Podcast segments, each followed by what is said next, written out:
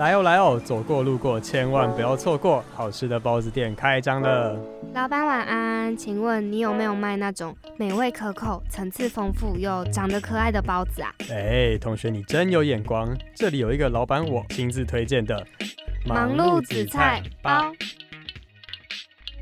欢迎来到全台湾最好听的包子店——忙碌紫菜包。我们节目是在介绍各个领域修炼成仙的职人，一起聊聊你感兴趣但又似懂非懂的职业，带大家一探究竟。我是小紫，我是小蔡。本节目禁止狼吞虎咽，请各位细嚼慢咽。好，开店。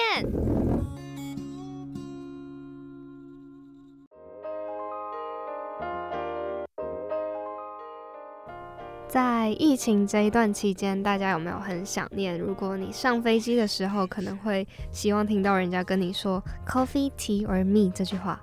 其实这句话好像本来不是就是长这样，它原本应该就是 “coffee, tea or” 可能某种饮料，对，茶水，对。然后是后来就是因为周杰伦一首歌叫做《嘻哈空姐》，它里面把这句话酷手的改成了。Coffee, tea or me 才会演变成现在，可能大家觉得飞机上的空姐会 挑逗你，挑逗你讲出了这句话。对，所以原本是没有 Coffee, tea or me 这件事情。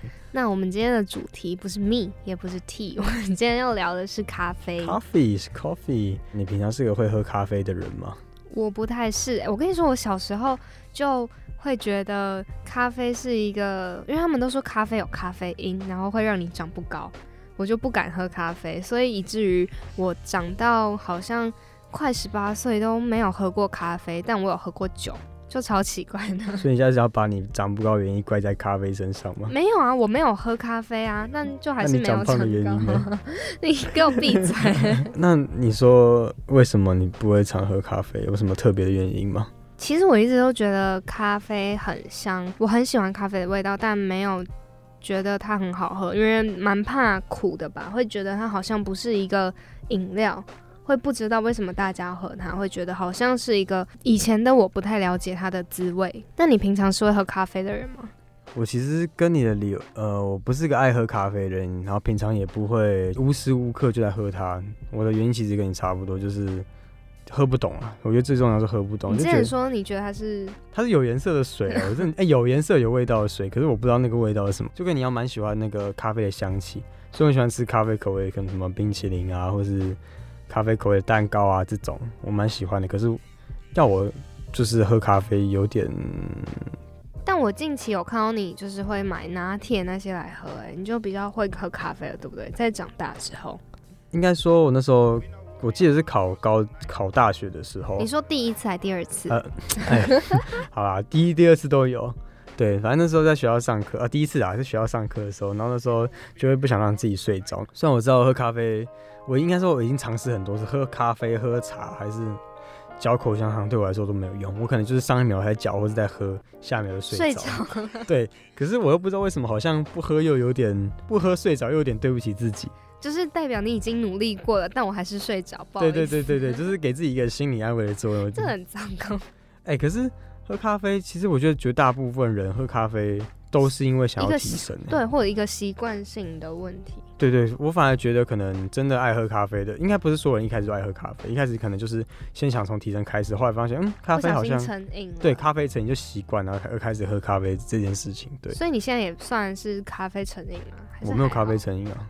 我就也是依然是当提神作用，对，然后也是偶尔去就是心理作用一下这样。但我其实最近有比较喜欢喝咖啡耶，就我喝的次数还是不是很多，因为我一开始喝甚至会心悸，就是我那一整天心跳都会跳得很快，然后有一点点不舒服。可是到后来，因为去我亲戚家，然后他们家是习惯中午吃完饭之后，大家就会帮你泡咖啡。那时候从一开始喝一点点，喝一小杯，到后来我越来越能把一整杯喝完。我去他们家的时候，他们也会让我挑不同的咖啡豆，就是不同的有果香啊，或者是不同香气，就可以开始感受到咖啡有一些酸味、甜味、苦味，就比较懂，比较懂喝。嗯，其实我以前我妈也蛮怕我，因为我爸会心悸。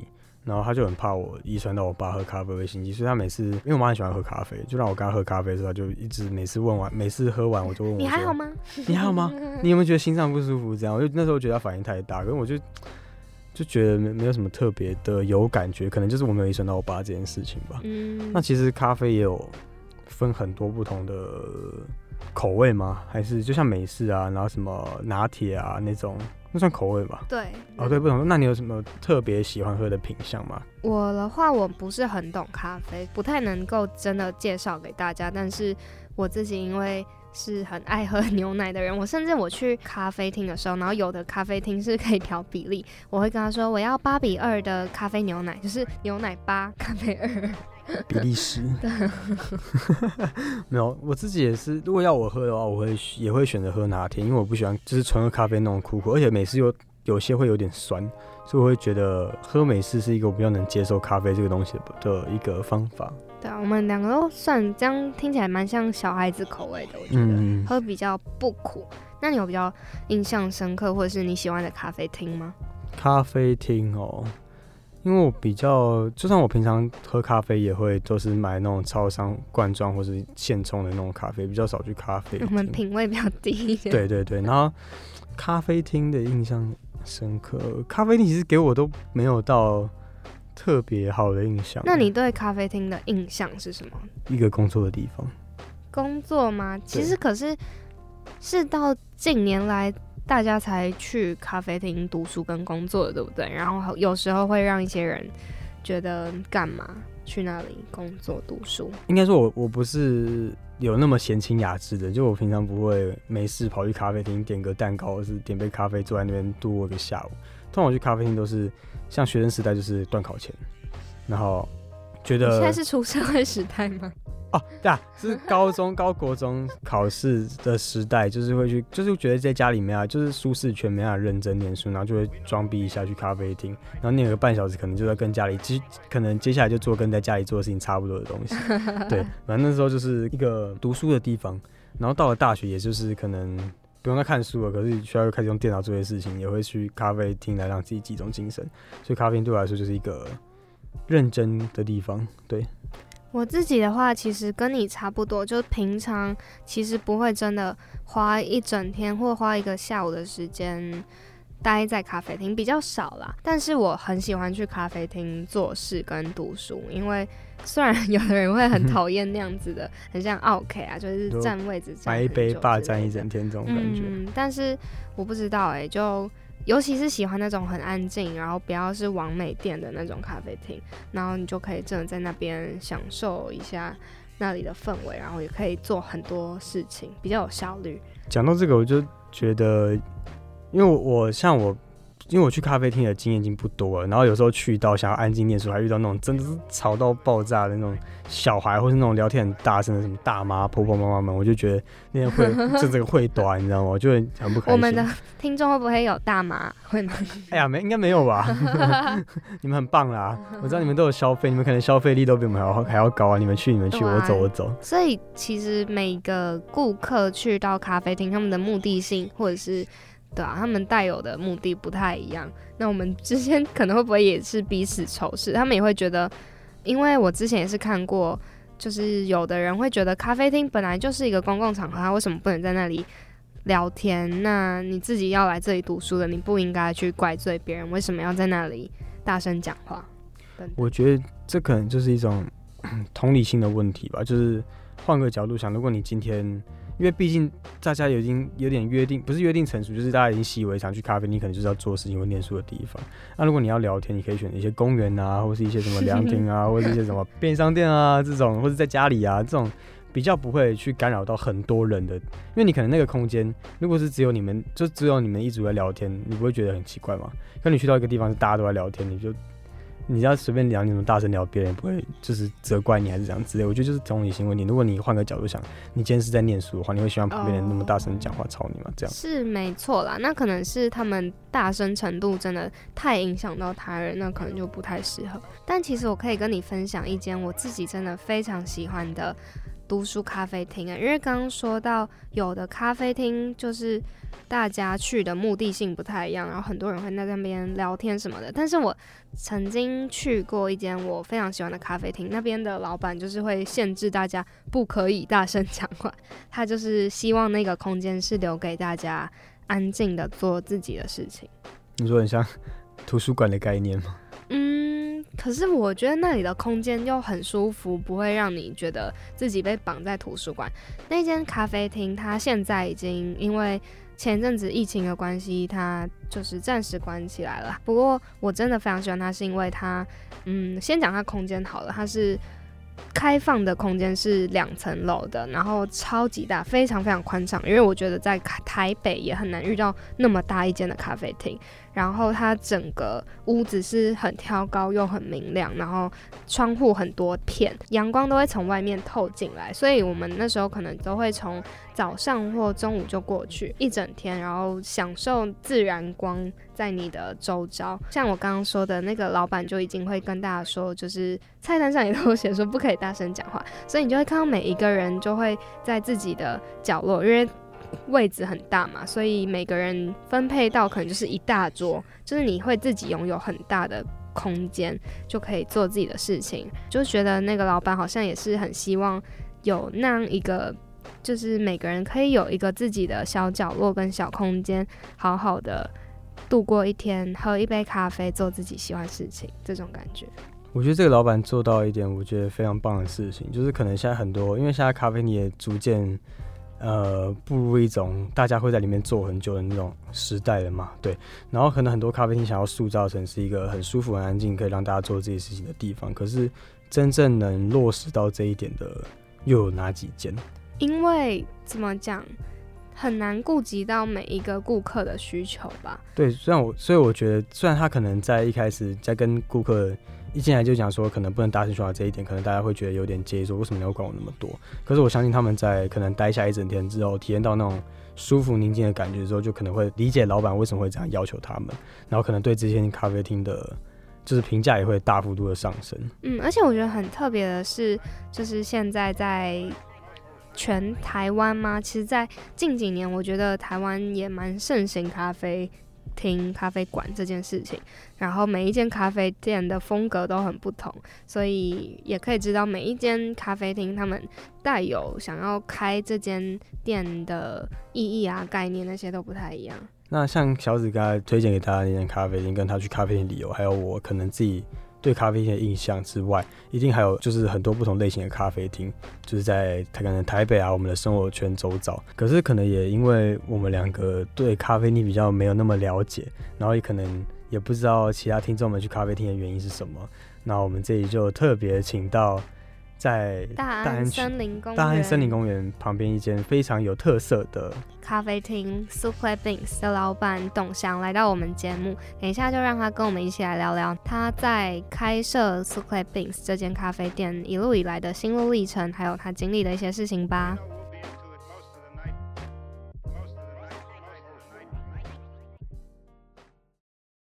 人生就像一盒包子，你永远不知道下一颗是什么口味。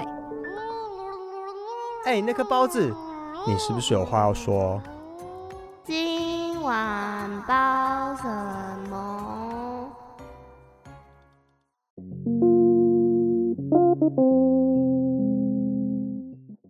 悠闲的假日午后，当你漫步在大安森林公园，沐浴在阳光底下，这时候是不是让人想找个地方稍作停歇，来上一杯香气十足的咖啡呢？那就不妨走到苏克咖啡厅小坐片刻。欢迎来到忙碌紫菜包，我是主持人小蔡，我是主持人小紫。我们今天邀请到苏克 Beans 的老板，请和大家打个招呼。各位听众，大家好，我是苏克 Beans 的主持人，我叫董翔。其实刚还有之前就一直很好奇，说苏克 Beans 就是这个名字的由来到底是什么？OK，其实这说起来啊。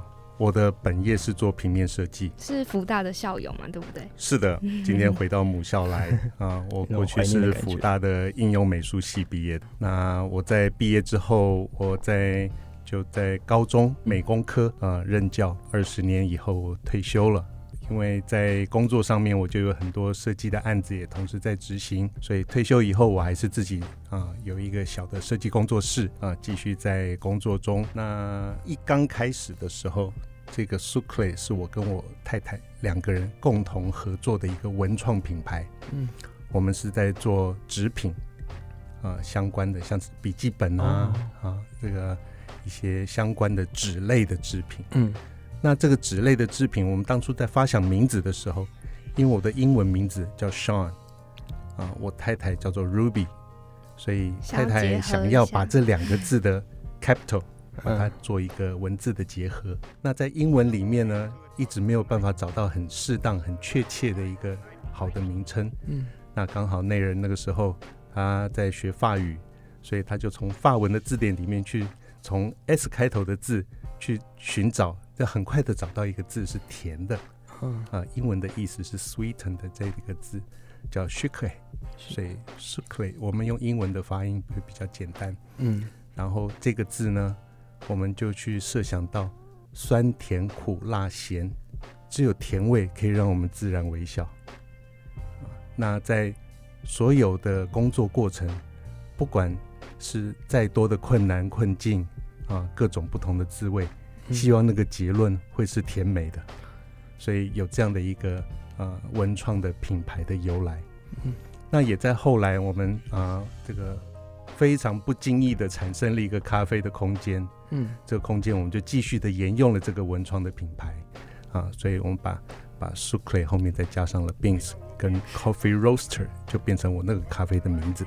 是这样子来的，特别，因为咖啡通常来说，大家会有印象的味觉可能会是苦的，可是你们是用甜的这个英文法文，然后去把它做结合。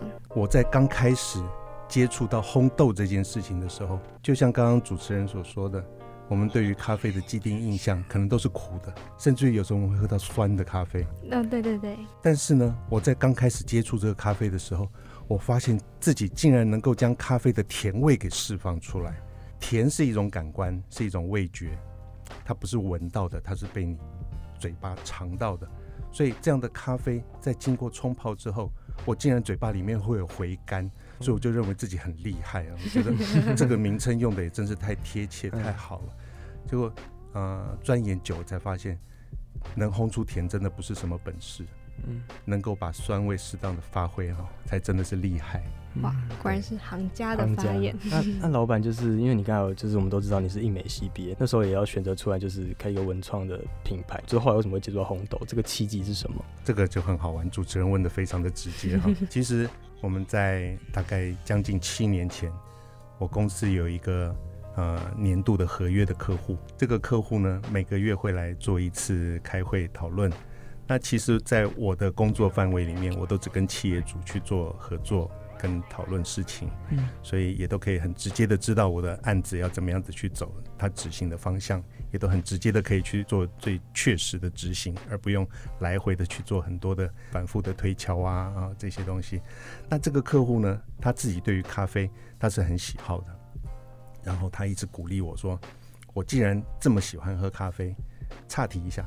我喝咖啡是三十几年的一个兴趣哦，学生时代开始吗？学生时代还没有到充足，学生时代都是喝即溶咖啡。嗯，我是当兵的时候刚好有一个契机因缘碰到，哎，这个讲起来你要另外开一集哦。哎，这很有趣的，反正我就站上了吧台过，从那一个啊很奇妙的机会让我学会如何用裁缝去。煮咖啡，塞缝是塞缝是虹吸式，两个玻璃壶，底下的下壶有煮水，上面的上滴下来那种，不是用滴的，那叫冰滴。哦，塞缝是两个啊玻璃壶，上面放咖啡粉下去，底下用瓦斯，嗯，瓦斯灯加热，然后水就会到上座，从上座那边煮完的呢，它再有。真空的吸引的力量，把煮好的咖啡吸到下壶来，这是一个很老式的喝咖啡的方法，叫塞缝虹吸式的咖啡。那我就学会了这种咖啡，在三十几年前才认真的开始去研究跟品尝咖啡。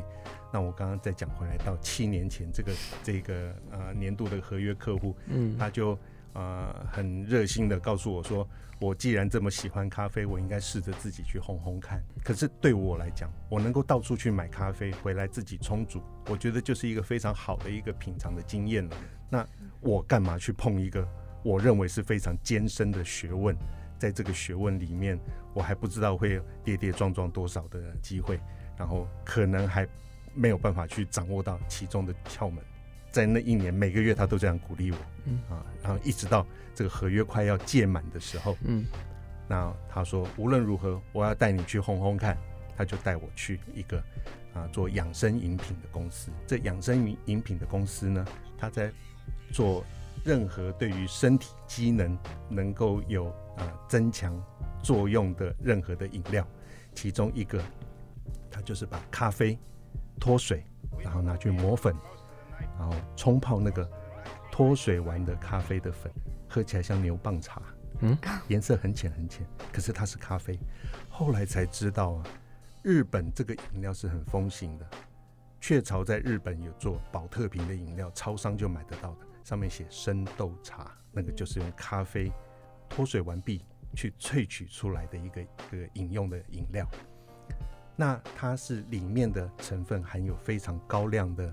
绿原酸，这绿原酸是抗自由基的，对于啊免疫这一方面，或者是我们对于啊任何的身体的肿瘤各方面，可能都会有好的一个走向的帮助。那这个东西在日本很普遍、很风行，台湾还不太多，知道的人也不是很多。那喝这样的饮料的人更少。那那个养生饮料的公司，它其实就是做这样的事情。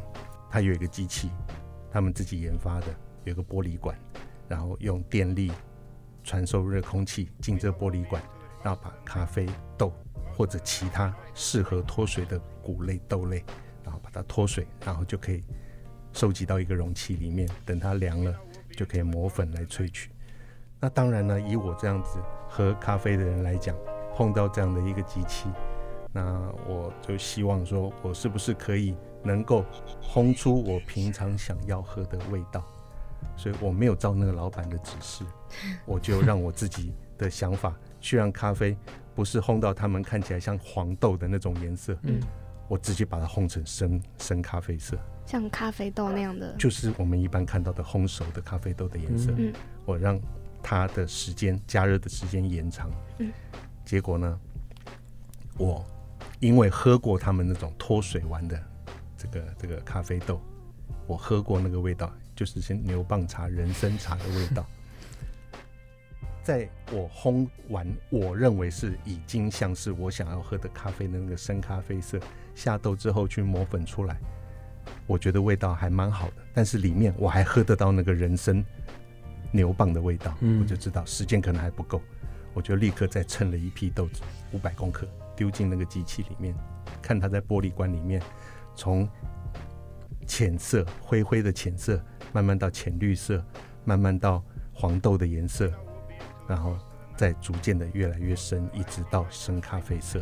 我让它下来，随即就把它磨粉冲煮来喝。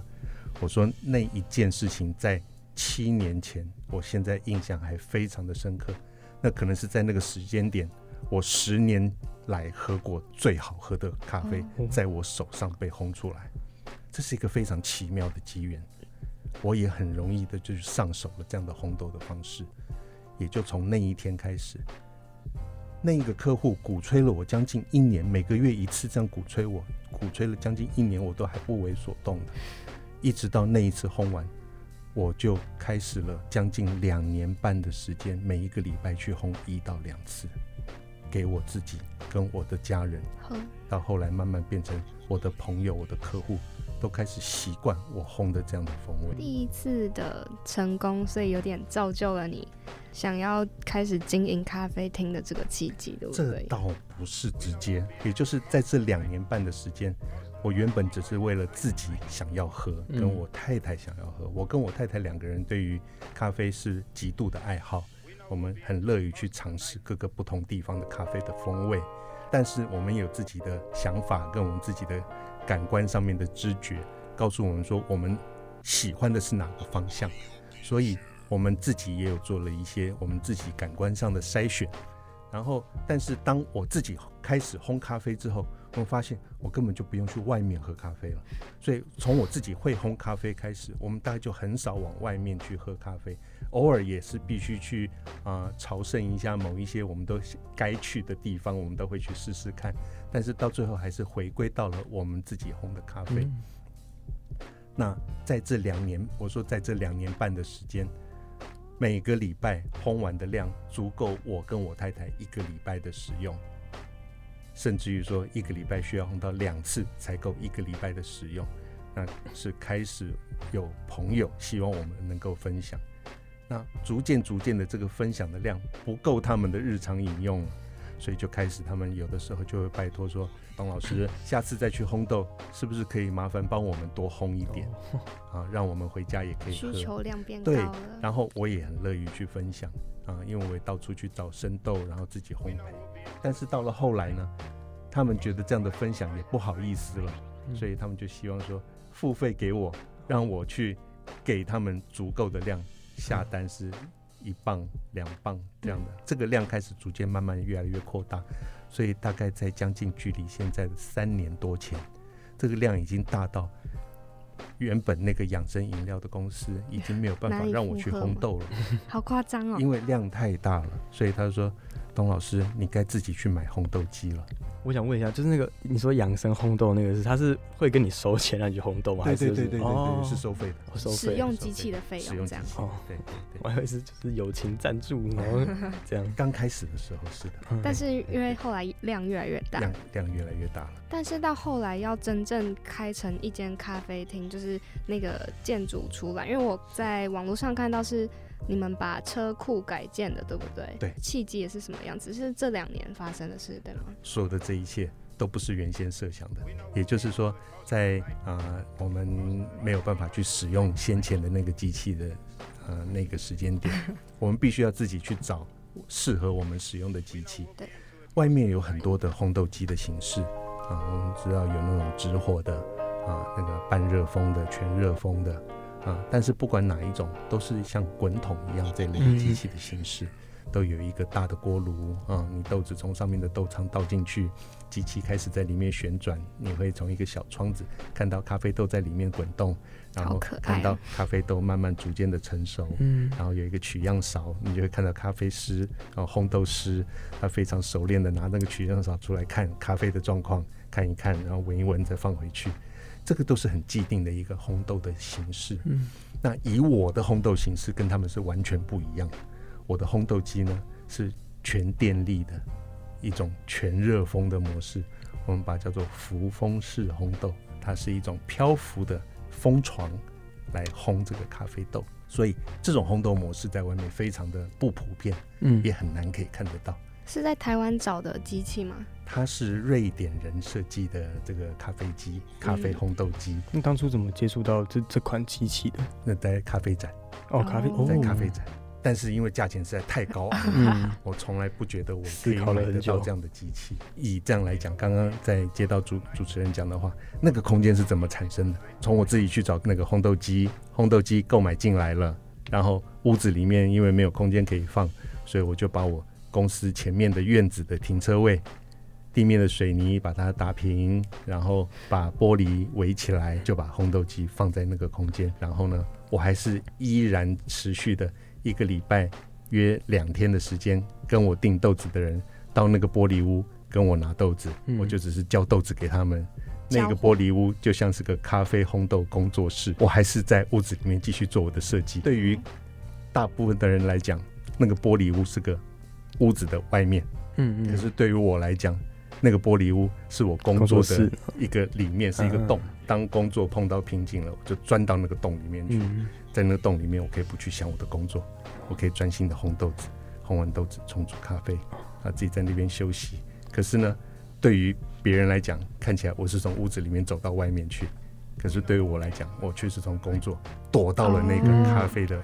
玻璃屋里面去，好像可以懂那个概念。就是你虽然是从家里面，然后从里面往外走，可是对你来说，你心里是一个躲起来。虽然玻璃是嗯比较赤裸，然后大家经过可能会看得到的一个部分，但你在那边应该很有安全感，对不对？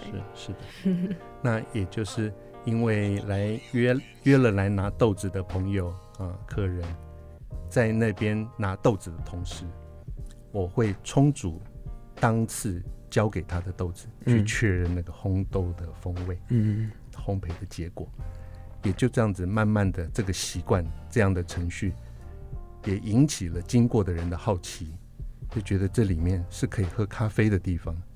最早那边里面也没有椅子，也没有什么，就是只有一个烘豆机跟冲煮咖啡，我做实验的吧台。那个吧台本来屋子里面也有，也是从屋子搬到那个玻璃屋里面去，因为那个冲煮并不是真正为了要能够服务客人，而是它是我烘豆完的一个实验，所以烘豆才是我最主要的事情。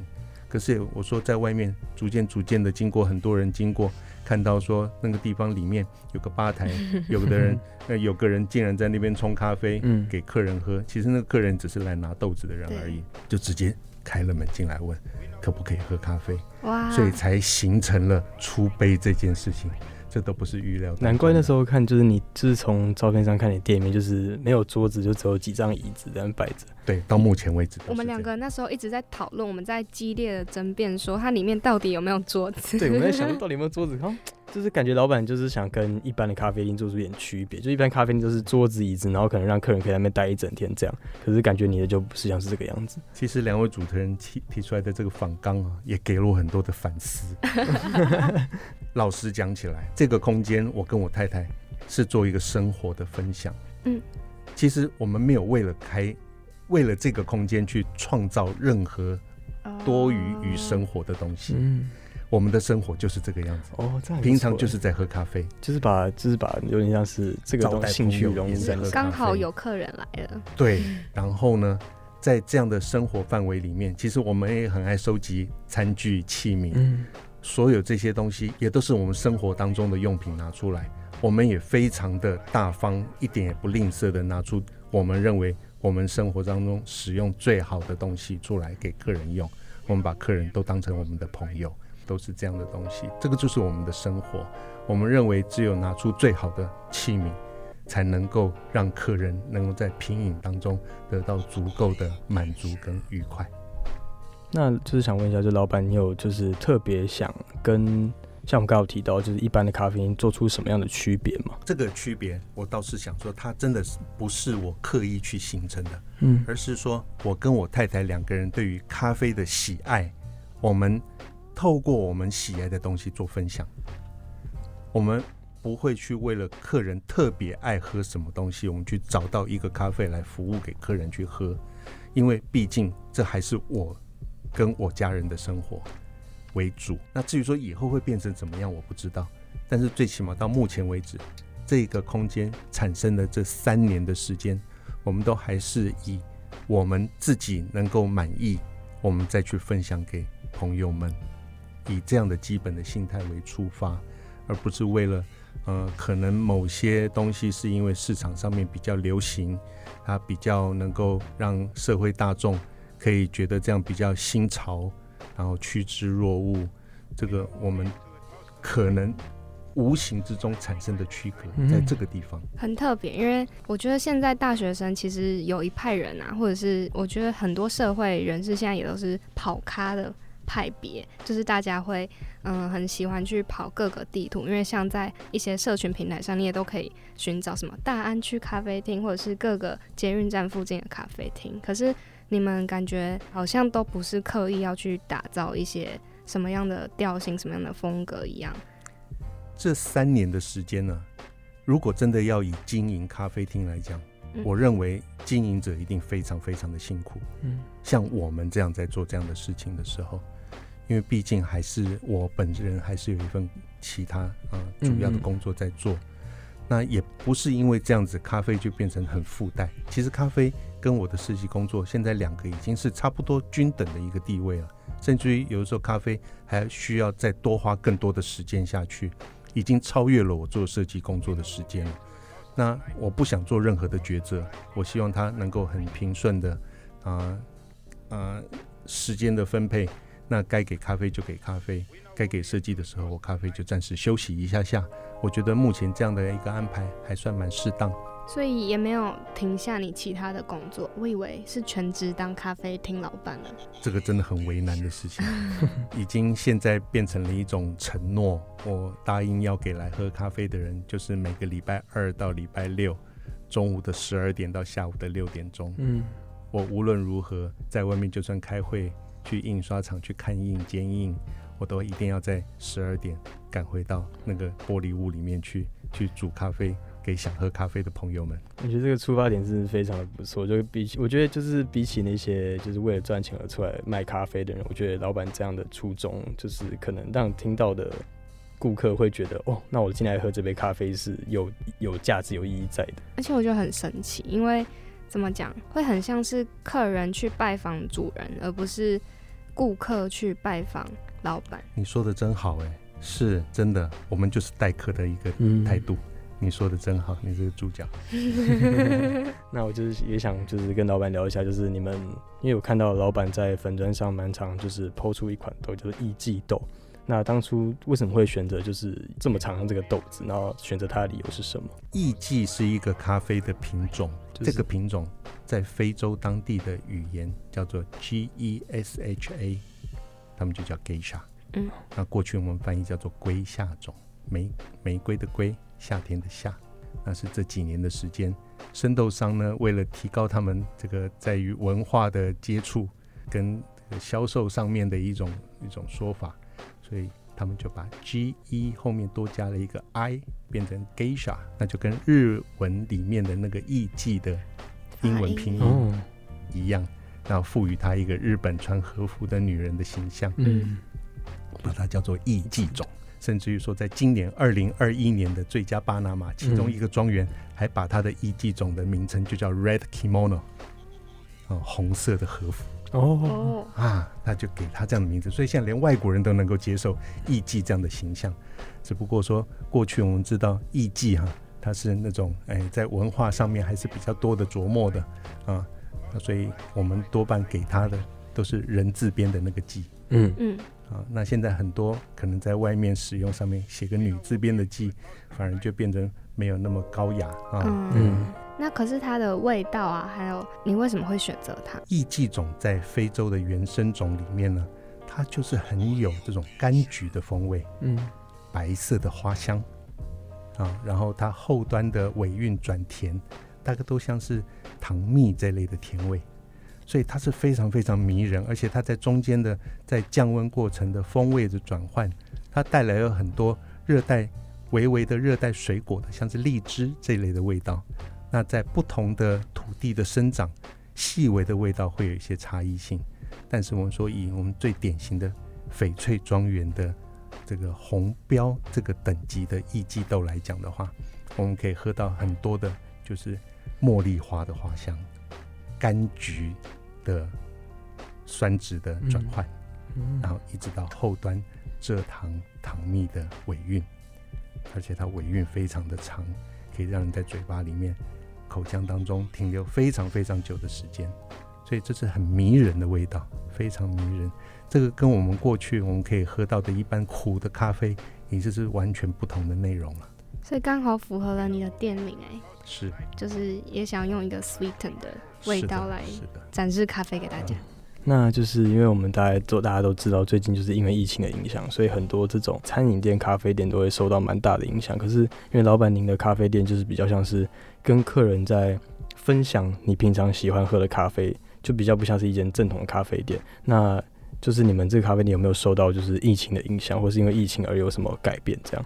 其实这一点所幸啊，我们一开始就不是以出杯为主的一个空间，所以其实影响算小。因为喝咖啡的人的需求一直都还是存在，而且我的客人基本能够在家里面自己冲煮，所以我还是得要很忙碌的一直烘豆。然后因为现在至少邮寄啊、快递都还是很方便的，然后豆子都能够很顺利的、很短的时间能够送到客户的家里面去。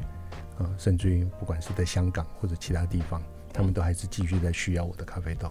所以其实挫折那些也都比较少，对不对？我个人是认为我是耐挫力还蛮高的人，所以我还没有直接的去晓得笨笨的去晓得挫折到底是什么。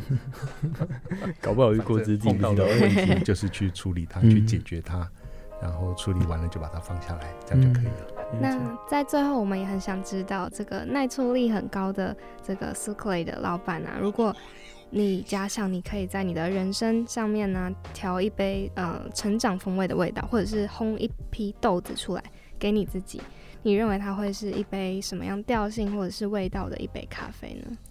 这个很有趣哦，这是一个无意间做的一个实验，我拿来当做这个最后的分享。在今年，也就是才两个礼拜之前，最佳巴拿马才刚刚评审完毕。我们在评审之前，我们就拿到了一批 BOP Best of Panama 的所有的这个生豆的样品，因为在全球竞标，你必须先要喝过豆子的风味，你才可能去下标，你要标哪一只豆子。然后呢，我们也刚好。在这样的一个分享之后，我们有剩余一些呃少量的啊尾数的一些豆子。那这些尾数的豆子你要怎么处理呢？我就把几个不同的庄园，我认为是我自己啊在风味的诠释上面，我都认为是非常呃理想的几个庄园，把它综合在一起了，然后去做了一次的冲煮。我真的发现了是一个非常非常美妙的风味。一共有八只的艺伎豆，而且都是一时之选的庄园。这一些庄园或大或小，都有几个不同的果园地块。这个几个地块各自都会产生数十个或者上百个不同的制作批次。咖啡是一年只有一收的作物，嗯，所以全年度就看这一次的制作。那这一次的制作呢？又要送竞赛，他们会在这么多的批次里面，借由不同领域的专家，尤其又是在咖啡方面非常有经验、有素养的这些职人，去找到其中最好的几个批次，然后在这几个批次里面，又再选出最后的五十磅、一百磅去送这个比赛。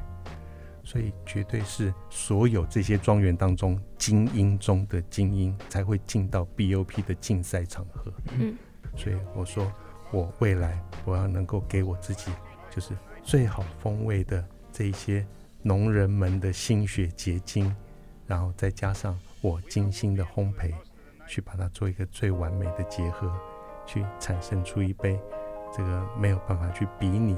的一个丰富风味的艺伎咖啡，哦，所以是想做出一个跟大家不一样，然后自己都会能够佩服，自己会喜欢的味道。嗯，希望是这样子，就是希望自己能够做的，让自己都能够喜欢的样子。是。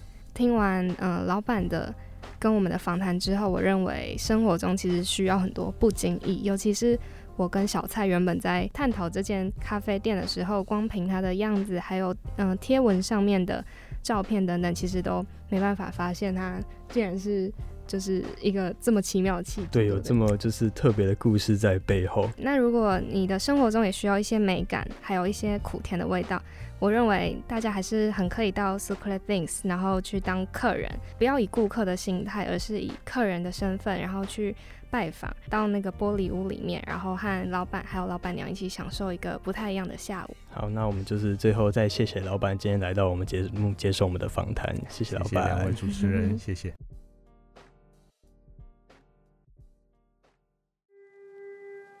那在刚才跟 Suki Beans 的董翔老板聊完这么多之后，我们就发现，其实，在人生中有蛮多就是预期之外。那想问一下小紫，你有没有预期之外促成的事情？我想了一下，我觉得对我来说，目前人生中比较大、比较影响我比较多一件当初预期之外的事情，应该是我从我国中到高中的时候就去外县市读书这件事情吧。因为我本身是彰化人，然后我国小毕业以后，我就去。云林读书了，听起来像去偏乡读书。下放偏乡。对啊，但而且我记得我国小毕业那时候，大家都会问说你要去哪里读书，你要去哪里读书。然后我那时候自己也是很爱搞神秘，我就都不跟大家说，我就自己一个人默默默去了，就是云林那边读书。这件事其实对我来说应该算是影响蛮大的吧，因为有一种从小就离乡背景嘛的感觉。你这样好像要出国留学前不敢跟同学讲说自己要走的那种感觉，没有啊转学啦，不是留学转学。对啊，蛮像转学的吧？因为其实他们很多人到国中之后，就是彼此还是会有联络，而且他们就是还是会在差不多的生活环境啊，跟他们还是会常聚在一起。但我自己就是到一个完全陌生的地方，就默默的在那边成长了六年，所以对我来说算是人生中预期之外的事情。那你有觉得这件事情对你人生的影响是好好还是不好？嗯，我觉得算是不错吧，因为我应该怎么说，我那时候会到另外一个县市读书的原因，也是因为我在国小后 半时间好像有点类似被关系霸凌嘛，还蛮好笑的。然后就反正跟班上会有一些女生处的不太好，但是之后到了。新的国中之后，就是到了外县市读书之后，所有的人都是我不认识的，但是他们彼此之间又互相熟悉，因为他们就是云林人，然后我自己是外县市的人，可是我们彼此之间就是我重新去认识一个地方，认识那边的人，然后他们也是第一次的，就是认识我、接纳我，对我来说可能算是一个新的挑战。其实我也蛮能理解这种感觉，因为我小学也是转了三间学校，而且你不是很常搬家吗？对啊我记得。就是有一次是转到一间学校，因为小学不都是两个年级、两个年级、两个年级，就是分一次班吗？对，对啊，所以如果你是在二升三这种转进去，你还会觉得其实你周围的同学都要重新认识，因为大家也是都打三分班。可是我那年转进去，转进去是四升，呃是三升三升四的时候，就是处在一个大家都互相认识，但是你不不认识你的这个的这个环境下，就跟你刚才讲的一样。然后那时候好像也是适应了蛮一阵子，然后后来好像是因为同学人也人也蛮不错，然后有找到一点就是可能自己在班上的归属感。对归属感，然后就就比较好一点。对啊，那时候是这样子。好像是哎、那我们两个预期之外的事情都有点像是这种，在重新认识一个新的陌生的地方嘛，然后结果不小心发现，哎、这个地方其实很不错。没错，那相信有很多听众朋友跟我们一样，都有类似预期之外的就是经验吗？经验。对，对啊，我觉得，而且我们两个这种相似的经验会让我想到，就是可能要传达给我们的人生意念吗？我不太晓得、哎，会不会是有这种意念存在？就是你不要每次都先带有很独，就是那个叫什么的眼光。有色眼光吗？还是？对，就是你不要每次都带有有色眼光，或者是很局限性的眼光，想说这件事一定要是怎么样，或者是我一定要达成什么样的目的，就说不定很多的出乎意料的事情，到最后反而会在你人生中带给你很多很不一样的正面影响。对，然后虽然可能有这些由这些预期之外的事情，就会组成就是我们一整个完整的人生。然后，对啊，所以我们想在节目最后，就刚刚有提到的人生特调这个品相吗？就想来问一下小紫，你觉得你人生特调会是什么样子的饮品或是吃的东西？我因为曾经我朋友跟我聊过这件事情，然后他帮我订了一杯饮料，害我一直忘记不了，我没办法忘记他帮我订的饮料，所以我很难自己再想一个。他那时候帮我订的饮料是苦姜茶，哎、你很没礼貌。他帮我想的饮料是姜汁奶茶，他就说我像是一杯热的姜汁奶茶，温温热热的。虽然是甜的饮料，因为是奶茶嘛，但是里面会有一点姜的成分，就是可能认识久了之后会发现我有一些比较类似辛辣嘛，或攻击性吗？嗯 之类的地方。打脆 key 那种。哪有没有到那么夸张吧？但就是，嗯，就是在奶茶这个甜甜的品相背后，会有一些它自己比较辣味的部分，你说就是外外表跟内在其实就是还是会稍微有一些不一样吧？那你嘞？你你自己觉得自己是什么饮料？我那时候这个主题让我想了一下，我就想了一个很普通，但是感觉很能代表我自己的人生特调。我觉得它是啤酒。哦，哎呀，很不错，很不错，我觉得像，我觉得像。我没有，应该应该是除了我喜欢喝啤酒以外，就是 还有就是他，我觉得有几个点蛮跟我蛮符合。就是我觉得他啤酒最重要一个点就是懂的人才懂，因为不是很我我就不懂。好嘛，现在关麦嘛，好那样就是可能，因为我会觉得，如果你是第一天认识我，你可能会不知道我这个人是怎样，然后你可能就会因为我蛮就是不会跟别人刻刻意的就是去装熟，所以我就觉得可能刚不太认识我会觉得我是一个很阴沉，然后很不喜欢讲话的人。可认识我会觉得说，其实嗯好像我不知道自己不知道好不好相处，可是听到大家的评价应该说还 OK 的。对，所以我就是觉得懂了才懂这一件这个特色是蛮符合我这个人的。哎，那其实因为我原本也帮你想了一个饮料，但我觉得你的你自己想的饮料好像更符合你自己一点，因为啤酒就有一点。像是你喝下去之后会有气泡感嘛，然后有一点苦苦涩涩的，然后跟有一些些最后有一些酒味的后劲冲上来，就给人一种比较爽朗嘛，跟比较直率的感觉，大概是这种。对啊，刚才像小子刚才讲的气泡感，其实我有想到，我觉得这也是我一个特特质嘛，就是嗯，哎，我跟你说，我就是帮你想气泡饮料，真的，就是我，可是我想到的是比较有点像是具象的那种感觉，就是因为。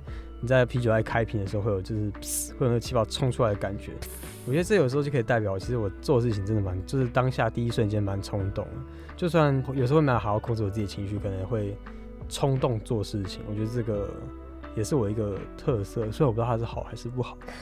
对，反正我觉得这就是啤酒这个饮品是我人生特调的一个原因吧。那在听完你讲之后，我觉得。